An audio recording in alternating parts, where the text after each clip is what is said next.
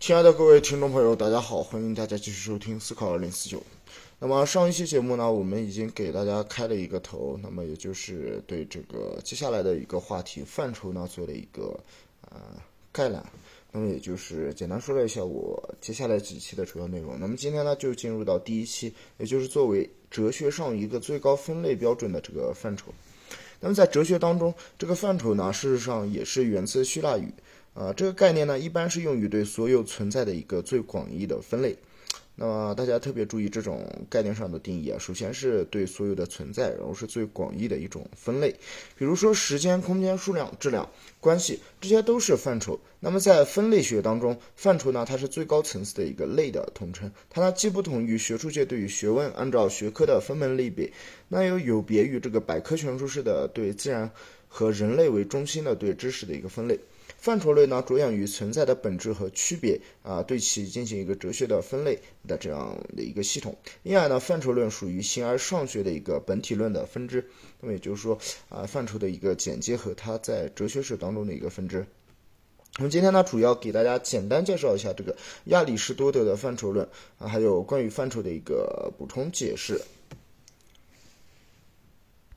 那么在补充解释当中呢，我们也会给大家简单说一些其他哲学家的一些呃范畴的概念。那么下一期呢，我们又会给大家啊具体展开这个亚里士多德的范畴论啊。嗯，好的，那我们继续开始。呃，中文的这个范畴这个译名呢，事实上来源于《尚书》。呃，《尚书》当中曾经讲过这个洪范九畴。九畴呢，啊，就是所谓当时的中国的一个这样一个分类体系的一个标准吧。那么九畴中的第一畴便是我们熟悉的这个金木。呃，金木水火土，或者水火金木土，呃，这个顺序呢没多大关系啊。那么五行呢，它不仅是一个对基本物质的一个分类系统，而且还具备了相生相克这一关系的推演系统。而五行体系最大的特征呢，就在于“行”这一个字上。那么它体现了一个生灭流转、变化不息的宇宙观。另外的八畴呢，包括了政治、天文、气象、修养、道德和人生幸福。这呢，已经超出了我们再次讨论的范围。那么据信呢，这个《尚书》。洪范，但是在战国时代就已经成文了。不过五行的观念呢，啊是在中国来讲也是更加原始的一些观念。呃，那么亚里士多德的范畴论，亚里士多德呢堪称是范畴论的先驱。他在他的那个名篇《范畴论》当当中呢，列举并讨论了大啊，主要是十种基本存在。那十种基本存在呢，分别是实体、数量、性质、关系、场所、时间、姿势、状态、动作和承受啊，并称它们为。十大范畴，亚里士多德呢还对各种形式的存在呢啊下了一个定义，我们可以简单参考一下。他说，一个存在是任何一个可以用是有来描述的对象。要对存在的范畴进行研究，就要首先决定在什么情况下我们对事物可以用是或有呃这样的一些陈述。那么这种描述性的本质到底是什么？一个范畴呢，指的是一个事物最大的分类，事物在此可以被称为，但不能还原成其他类的任何的对象。亚里士多德的这个范畴论呢，提出了第一个哲学的分类系统，并有助于促使哲学家去考虑哲学的研究对象它究竟是什么。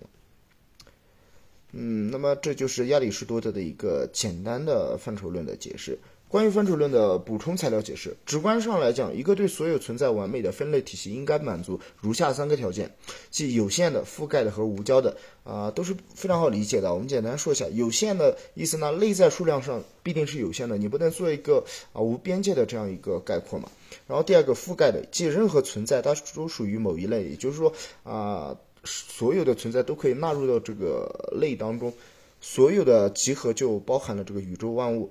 无交的是指任何存在只属于某一类，也就是说不同的类之间不能有相交啊。不过这个呢，嗯，我们在后面应该会提到啊，就是范畴论遇到的一些问题。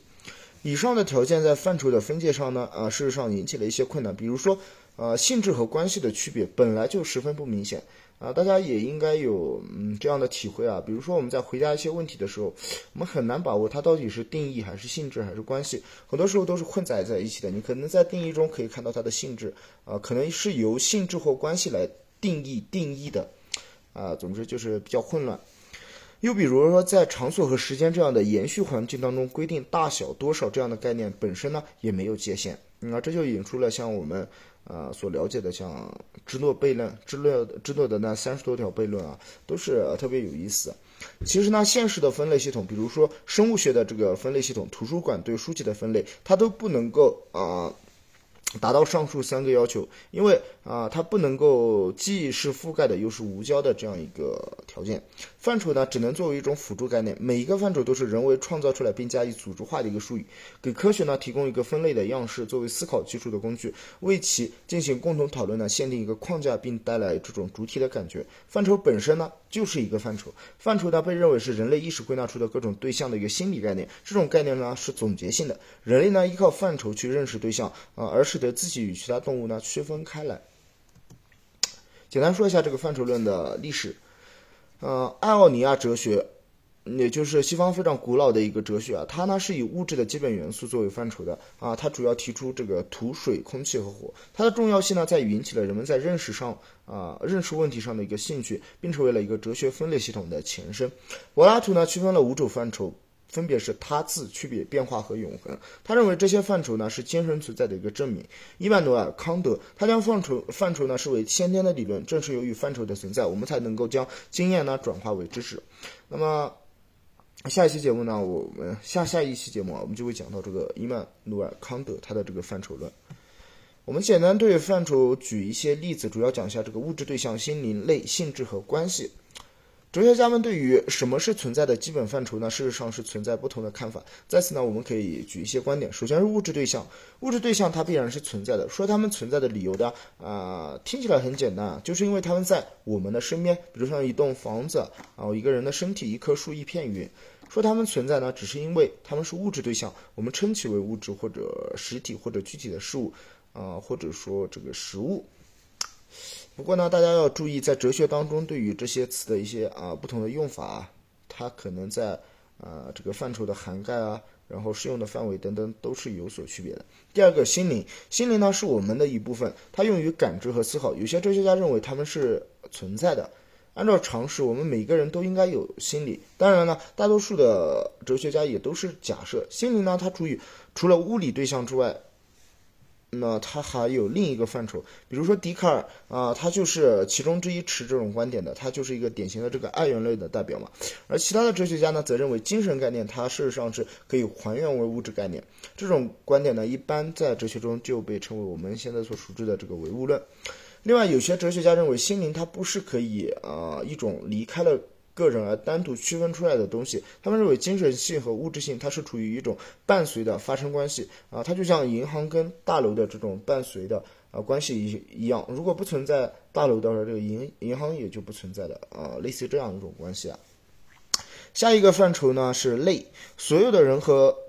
所有的行星它都可以属于类，在行星类当中有水星啊、金星啊、地球，还有其他可能散布于呃宇宙中所有的行星。除了类中的成员，其本身呢也被认为是一种存在。在某种定义上，行星类它是存在的，类呢通常被认为是一种抽象的存在啊，比如像集合，它就是一种类啊。因此呢，它在意义上呢几乎就等价于我们在数学上所说的这个集合。下一个呢是性质。一个红苹果的红，或者说干脆所有的红的东西所共同持有的这个红，它是一种性质。你可以称此啊为这个苹果的属性。当你讲到一个物体的尺寸、颜色、重量组成的时候，你就是在讨论它的性质。一些人认为性质就像物质一样，它也是一种存在。这呢也恰好是宇宙论问题中一个激烈问题的焦点。所以说。苹果的红它是存在的，而反对意见则认为红这个属性呢，首先要被意识啊，就像我们的所谓的眼睛要大脑所接受，并将其归纳为范畴，而后呢，红这个呃存在呢，才能作为一个被认识的对象而存在。如果说意识它接受了红的刺激，比如说我们的眼睛要大脑，但是呢没有将其视为范畴，那么红呢对于我们来说就是不存在的。也就是说，意识创造了红这个范畴啊，并。将其呃呈现给我们的思维，而后呢，我们才发现了这个红的存在。啊，大家感受一下啊，这样。然后呢，下一个就是最后一个了，最后一个范畴举例啊，就是关系。一个置于桌上的苹果和桌子之间呢，存在某种种某种关系。苹果与桌子之间的关系呢，可以说是置于什么什么上的关系。其实呢，讲到这里，我觉得它就跟这个语言学就很有关系了。比如说，置于什么什么上的话，它就是一个介词，对吧？嗯，on 嘛，类似于这种。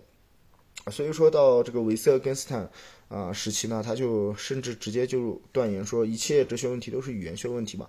所以我们。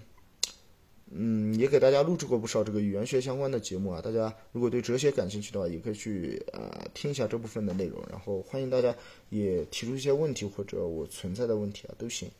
再比如说华盛顿纪念碑，它比白宫高，高于啊，它就是建筑物之间的一种关系。同样呢，我们可以说这种关系也是一种存在。